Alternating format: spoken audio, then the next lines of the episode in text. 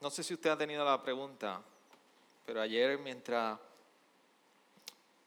eh, mi esposa Necha llegaba con las nenas, llegó con la corona para la puerta, para decorar, y estábamos poniendo, tratando de colocar la corona. Y yo me hacía una pregunta, ¿qué, qué es lo que, por qué nos cautiva la Navidad? Pues ¿por qué la Navidad es una época que que marca algo distinto durante el año. Puede variar dependiendo de la persona.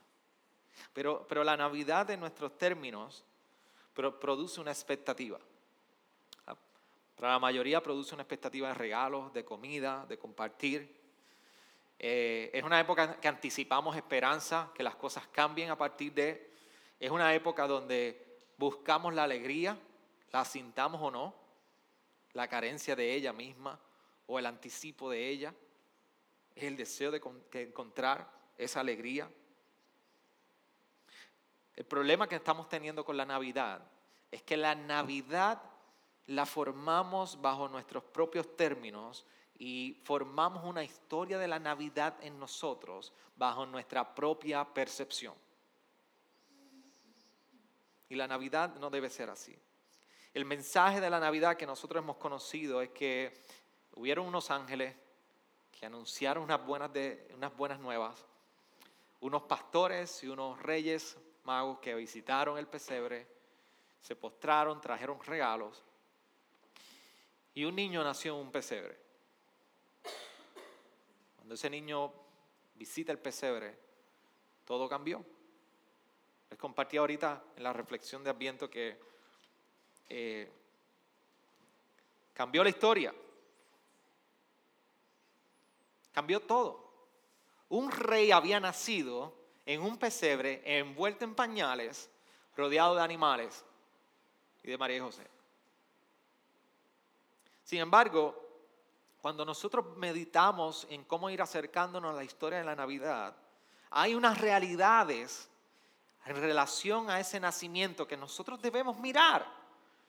Por eso Génesis 3, del 1 al 15, a la luz de la Navidad, tiene una gran importancia para ti y para mí como ser humano y como creyente. Cuando nosotros estamos leyendo Génesis 3, del 1 al 15, como bien leyó Keichani, hay dos escenas bien importantes. Una de ellas, nosotros vemos que está Eva con la serpiente y la serpiente está persuadiendo e invitando a Eva a que ella pueda ignorar o contradecir la palabra que Dios mismo le había dado. Eso es una de las cosas que estamos viendo. Así que la serpiente está acercándose a Eva y la está invitando a cuestionar a Dios. Esa es la invitación que está haciendo la serpiente. Así que vemos en la escena también que Adán, que está presente, y recuerden algo, cuando Dios crea a Adán, Dios le da la responsabilidad y el mandato a Adán de cuidar de la creación, administrar la creación y ejercer dominio, subjugar la creación. Así que era el momento de Adán intervenir al ver la amenaza de la serpiente con la mujer, pero Adán no interviene. E, era responsabilidad de Adán decirle a la mujer, no comas de ese fruto. La palabra de Dios no la cuestionamos. Posiblemente también era responsabilidad de Adán, no solamente traer la exhortación a la mujer y cuidar de ella, sino matar la serpiente. Lo que sí sabemos es que a través de la historia de Génesis, Adán permaneció en silencio. No asumió la responsabilidad, ni Eva tampoco se sometió a la autoridad de Dios. Y ahora vemos que el silencio y el cuestionar a Dios se convirtió en desobediencia. Una desobediencia que provocó que entonces a Adán y Eva ahora fueran exiliados del jardín, de la presencia de Dios. Y desde ese momento, de Génesis 3.15, todo cambió. La segunda escena que nosotros vemos es a Dios buscando al hombre. ¿Dónde estás? ¿Por qué no responde cuando te llamo? Se habían tapado su desnudez del pecado, ahora había hecho conciencia en ellos de vergüenza y conciencia de pecado. Y ahora Dios está buscando al hombre y se da cuenta que desobedecieron su mandato y ahora tenemos un problema. Houston, we have a problem. Pero Dios entonces va donde la serpiente trae una advertencia. Una advertencia que no solamente va dirigida a la serpiente, sino que, que, representa una promesa para toda la humanidad. Ahora va donde la serpiente, le trae la advertencia y dice en el versículo 15, y pondré enemistad entre tú y la mujer, y entre tu simiente y, tu, y, su simiente, él te herirá en la cabeza y tú lo herirás en el calcañar. E, esta es la historia del por qué celebramos la Navidad. Esta es la historia de por qué la Navidad tiene tanta relevancia para ti y para mí. Este trágico evento nos apunta a una esperanza que la vemos en un pesebre. Por eso es tan importante que a la luz de Génesis 3.15 nosotros poder entender el significado de la Navidad.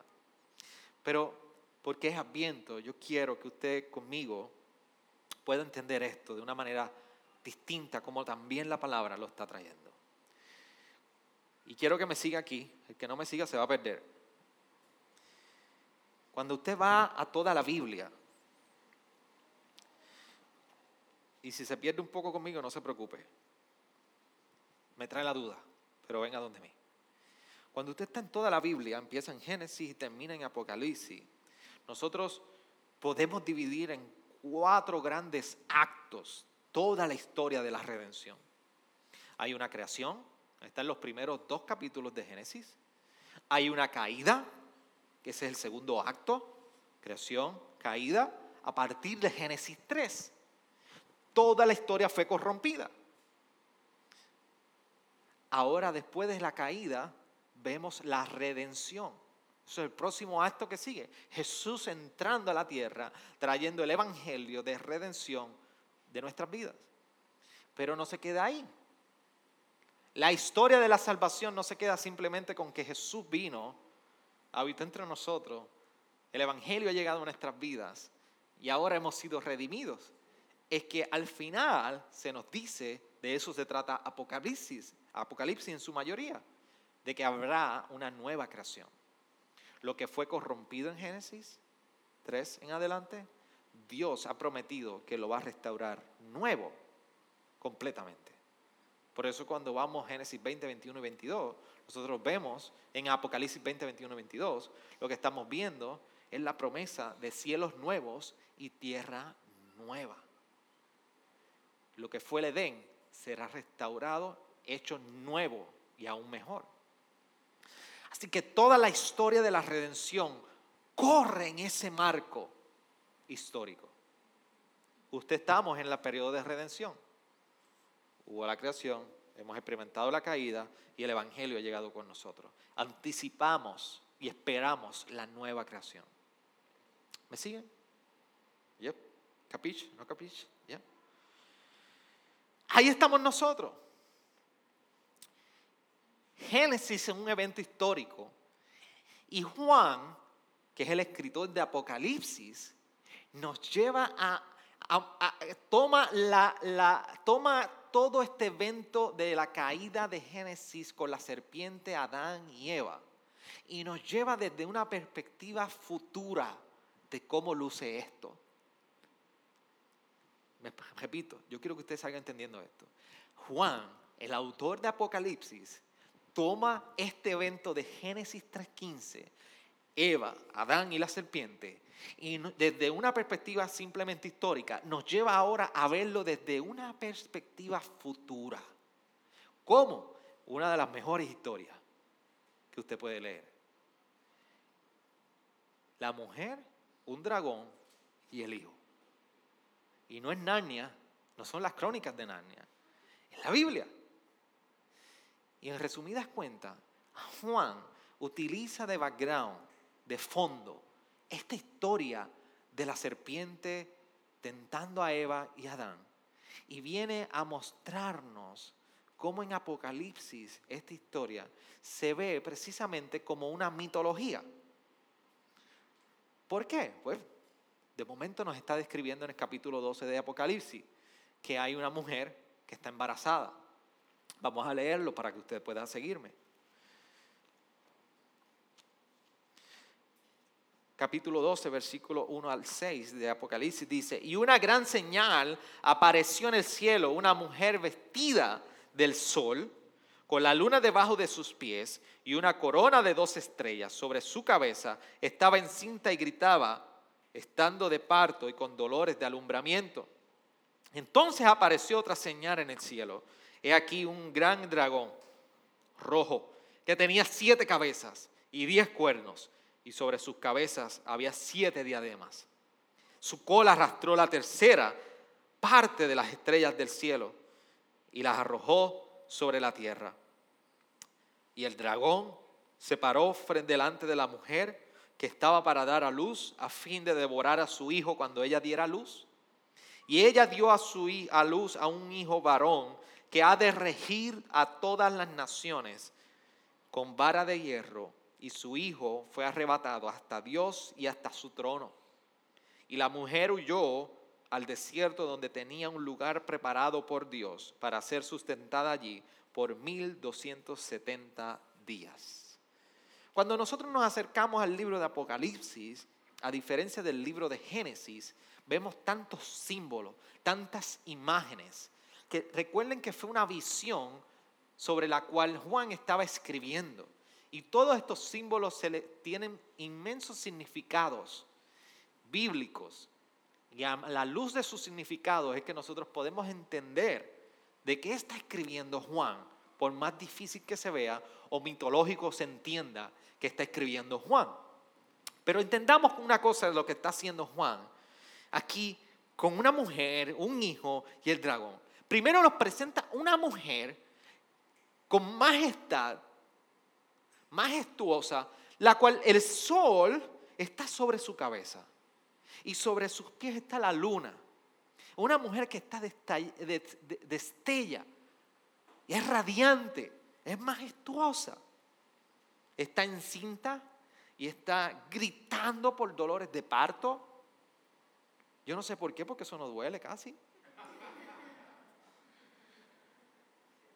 Y está gritando porque va a dar a luz a un hijo, a un hijo que es varón.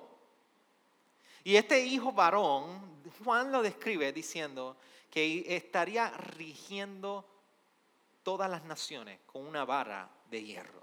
Lo que está demostrando es la autoridad, el dominio y el poder que tendrá este hijo. De hecho, el Salmo 2.9 lo describe de la siguiente manera. Tú los quebrantarás con vara de hierro los desmenuzarás como vaso de alfarero. ¿Y saben de quién está hablando ahí? De Jesús. Es el mismo Jesús cuando le está escribiendo a las iglesias en Apocalipsis 2.27, el que dice lo siguiente. Y las regirá con vara de hierro como los vasos del alfarero son hechos pedazos, como yo también he recibido autoridad de mi Padre. Ese es Jesús, es Cristo hablando, adjudicándose ese título y apropiándose de este título de el dominio, de regir a las naciones. Y se dice que este hijo fue arrebatado hasta Dios y hasta su trono. Así que tenemos una mujer encinta, majestuosa, tenemos este hijo, varón, que iría a regir, sabemos que es Cristo, y tenemos el dragón. Y el dragón se nos dice que tiene siete cabezas, y diez cuernos con diademas. ¿Usted, ¿Usted sabe cómo se ve eso? ¿Usted se puede imaginar cómo se ve eso? Porque yo no lo entiendo, yo tampoco sé cómo se vería las siete cabezas con diadema. Pero sabemos que es un monstruo, es un dragón.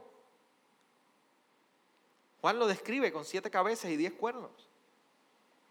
Dice que su cola arrastró una tercera parte de las estrellas del cielo Aquellos que les gusta profundizar sabemos que se refiere principalmente como Isaías nos describe, que fue ese, eh, toda esa eh, tercera parte de ángeles que arrastró Satanás con él. Este dragón se paró frente a la mujer que estaba embarazada para dar a luz y se paró y estuvo frente a ella porque quería devorar a su hijo. Esta es la escena que a la luz de Génesis 3.15 Juan nos comparte. Yo no sé si a usted le hace sentido, pero cuando en Génesis 3.15 se está diciendo a la serpiente, tu simiente te la herirás en el calcañar, pero la simiente de ella te herirá en la cabeza. Es esto lo que Juan está hablando entre el dragón, el hijo y la mujer. ¿Por qué? Cuando nosotros vamos al versículo 9 de Apocalipsis 12, dice, y fue arrojado el gran dragón, la serpiente antigua, que se llama el diablo y Satanás ¿Quién era la serpiente antigua? Es la serpiente de Génesis 3.15. Es Satanás. El dragón aquí es Satanás. El dragón es la serpiente en el jardín. La mujer representa el pueblo de Dios. Y el hijo es Jesús.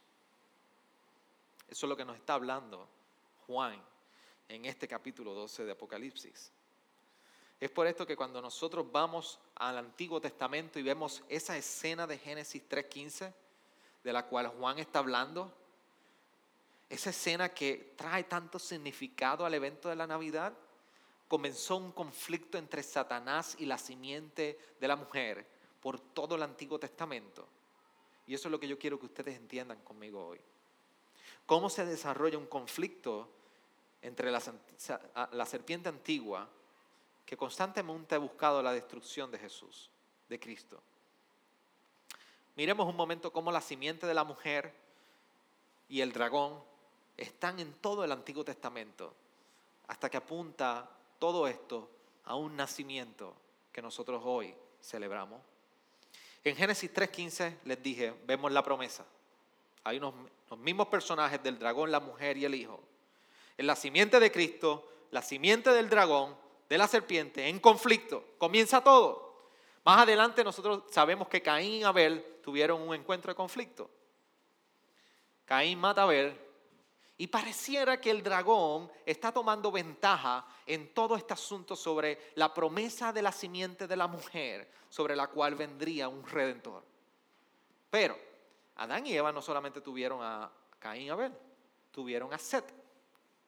Seth fue un hermano de Caín y Abel. Y pareciera que en un momento dado el dragón continuaba su ah, misión de destruir la simiente. Y pareciera que ya había sido corrompida todas las generaciones en el Antiguo Testamento. Por eso en Génesis 6:11 se nos dice, y la tierra se había corrompido delante de Dios y estaba la tierra llena de violencia. Parecía que el dragón estaba tomando la ventaja, parecía que sí, el dragón estaba por comer la simiente de la mujer. Pero Satanás no pudo lograr esto. Se nos dice que encontraron una familia descendiente de Seth. Se llama Noé. Y Noé, ustedes conocen muy bien la historia, no lo logró destruir.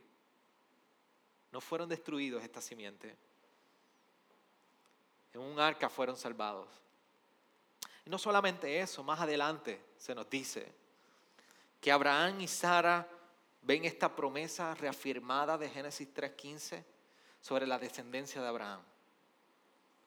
Y pareciera que el dragón continuaba su misión y pareciera que iba a vencer, porque pasaron los años, no nacía el hijo.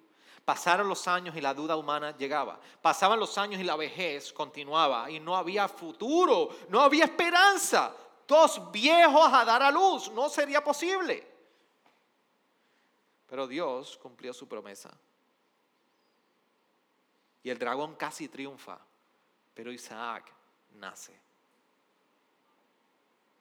Isaac nace y continúa la descendencia de la simiente de la mujer. Y vemos que desde Jacob hasta Éxodo, en un momento dado el pueblo fue llevado a Egipto. Y pareciera que el dragón estaba logrando el objetivo. Pero Dios liberta al pueblo. Y una vez más, Satanás no pudo vencer. E incluso en, Éxodo 32, 8 se nos recuerda que el pueblo se desvió de su Dios y se entregó a la idolatría por completa, de dioses ajenos, al punto que levantaron un Baal, un becerro de oro. Pero allí Dios levantó un intercesor, Moisés, y Moisés guió al pueblo como intercesor. Y una vez más, el dragón no pudo vencer. Del Éxodo seguimos y vemos que entre todas las familias de Israel, Dios escoge a David. Y Dios levanta un rey como David. Y Dios le promete en Samuel, en el segundo libro de Samuel, que Él le daría una descendencia donde su trono permanecería por siempre. Y del cual nacería el Mesías. No sería Salomón. No, no sería ninguno de los reyes descendientes de David iniciales como sus hijos. Era el Mesías. Así que el Mesías vendría a través de la descendencia de David. Por eso el dragón hace sentido que el dragón, la serpiente antigua, la simiente de la serpiente, enfocara todos sus cañones en destruir la simiente de David. Por eso, por eso no hace sentido que Saúl quería matar a David.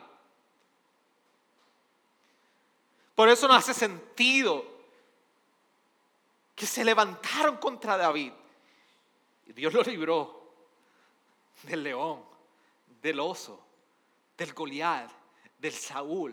Y Dios fue fiel y siempre estuvo protegiendo a pesar de David.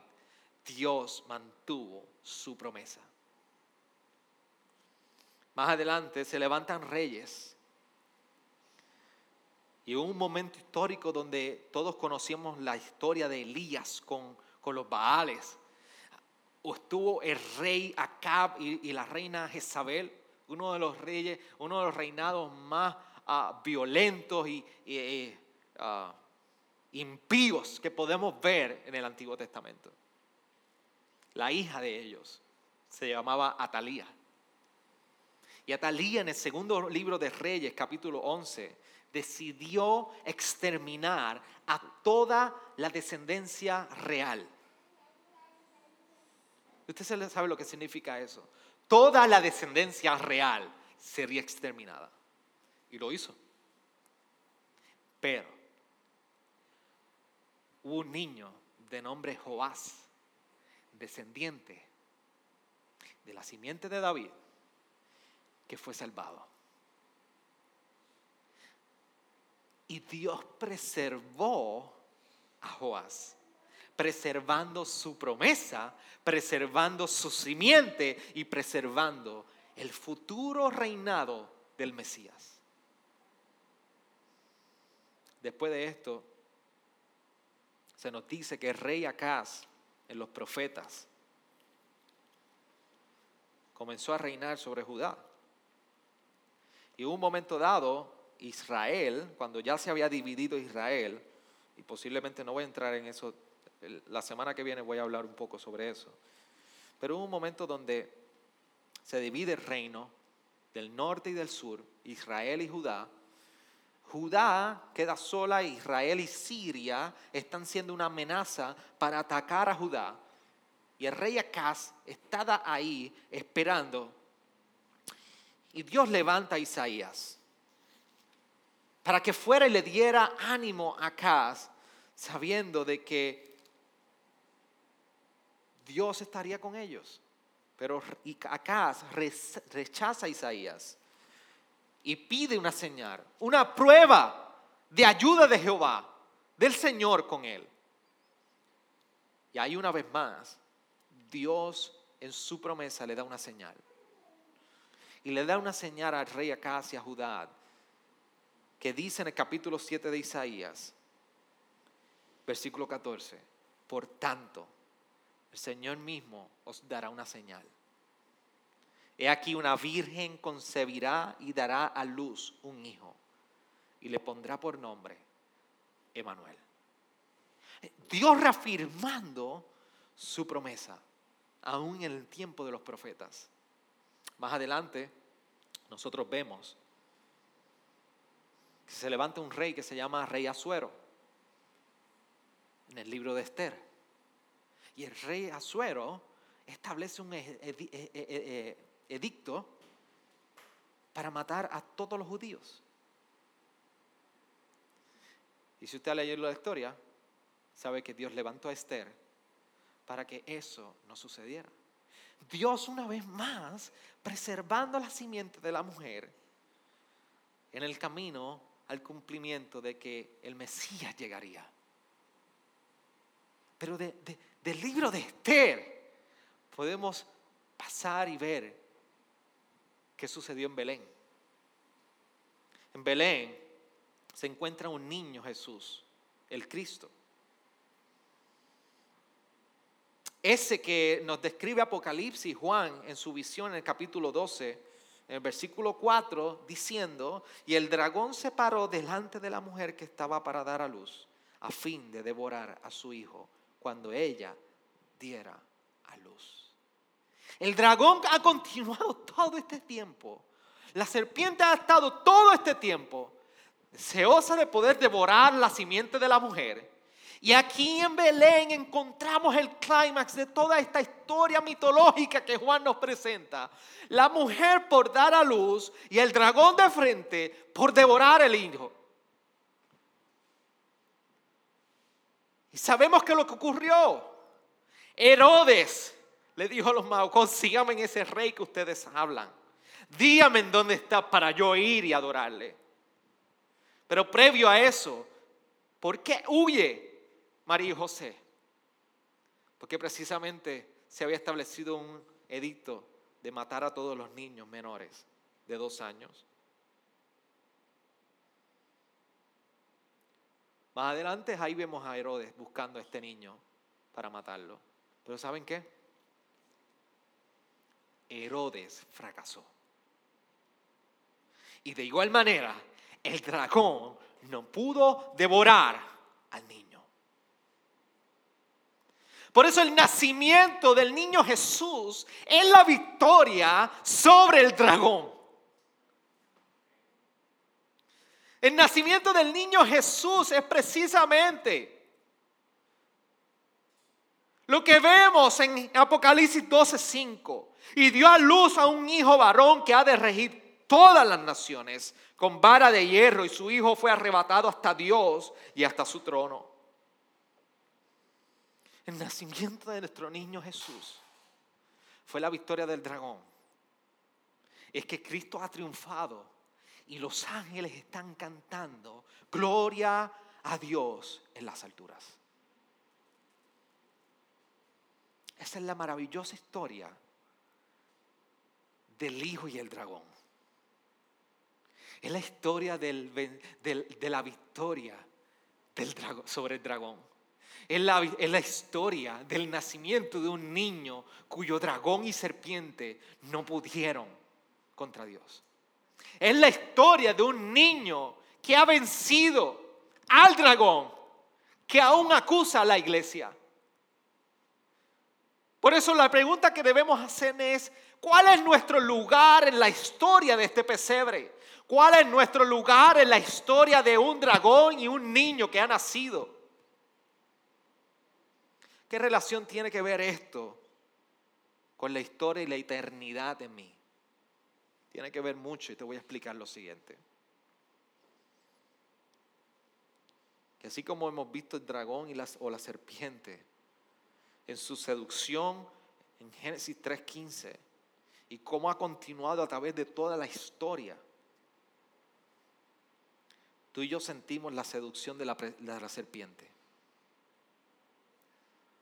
Tú y, yo también sentimos esa seducción del dragón y la serpiente.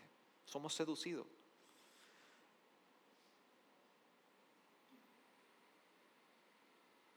Mientras sentimos esta seducción, mientras se nos invita a nosotros cuestionar la palabra de Dios.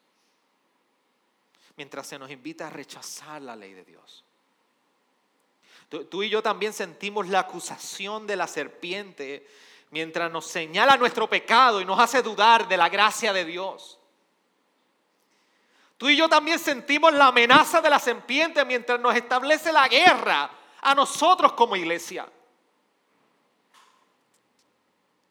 Pero el mensaje de la Navidad, de la historia de la Navidad, es este que nos dice Apocalipsis 12:11. Ellos vencieron por medio de la sangre del cordero y por la palabra del testimonio de ellos y no tomaron sus vidas llegando hasta sufrir la muerte. Hemos vencido por la sangre del cordero. Hemos vencido por la sangre de Jesús, aquel niño que nació en el pesebre. Por eso cuando la seducción, la acusación y la amenaza a nuestra vida llega, ¿qué hacemos?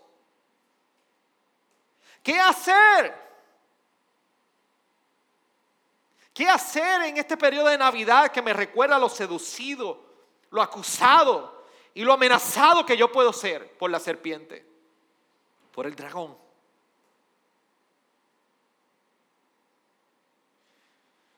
¿Qué hacer cuando la tentación llega y Satanás nos tergiversa la ley de Dios? Miramos el pesebre y vemos la generosidad y la provisión de Dios para nosotros. En el día de la tentación, Dios ha provisto. Miremos el pesebre. ¿Qué, ¿Qué, hacer cuando hemos pecado y Satanás nos acusa? Miremos el pesebre. Y en el pesebre vemos a Dios rescatando a pecadores. ¿Qué hacer cuando estamos bajo una amenaza y la presión como creyentes en este tiempo? Miramos el pesebre. Miramos al pesebre y vemos la cabeza del dragón y la serpiente siendo aplastada en el nacimiento del niño Jesús. Y cuando vemos esto, tú y yo podemos expresar, como dice Apocalipsis 12:10, ahora ha venido la salvación, el poder y el reino de nuestro Dios y la autoridad de su Cristo, porque el acusador de nuestros hermanos, el que los acusa delante de Dios día y noche, ha sido arrojado.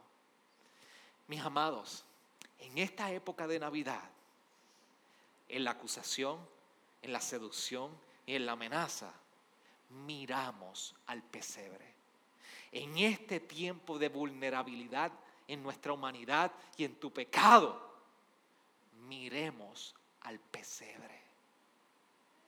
En la historia del pesebre se cambió tu historia y la mía. La historia de que un hijo nació y una serpiente fue aplastada. Esa es la gloriosa y el glorioso testimonio de salvación para los que estamos redimidos por la sangre del Cordero. Miramos al pesebre. Y en este tiempo de adviento, yo les invito, iglesia, que esta semana miremos al pesebre. Ayúdenme a orar.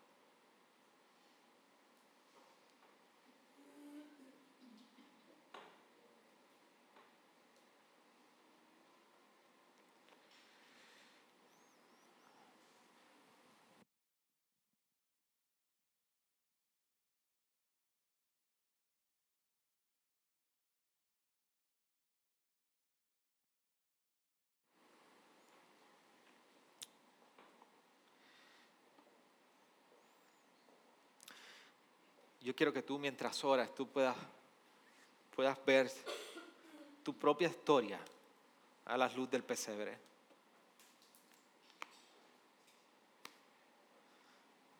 Nos ha nacido un Salvador. Nos ha nacido Emanuel.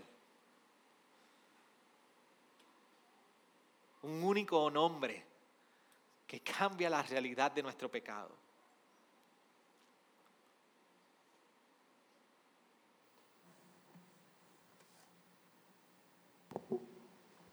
Por eso hoy mira el pesebre y mira la hermosa promesa que Dios ha cumplido para cada uno de nosotros. Por eso oramos mientras cantamos al Señor. Señor, gracias. Te damos por la provisión que tú has dado en el pesebre. El dragón ha estado desde un inicio tratando de destruir tus planes. Y sentimos la presión en nosotros de cómo este mismo dragón quiere estorbecer nuestro caminar, nuestra confianza en ti. Pero cuando miramos al pesebre, nos damos cuenta que tú, Señor, has provisto para nosotros los pecadores. Y cuando miramos al pesebre de nuestras luchas, sabemos que no hay ninguna derrota. Al contrario, vemos la victoria eterna del Cordero que ha vencido y ha traído salvación a cada uno de nosotros. Por eso queremos cantar a la gloria de tu nombre en esta hora. En tu nombre oramos, Señor.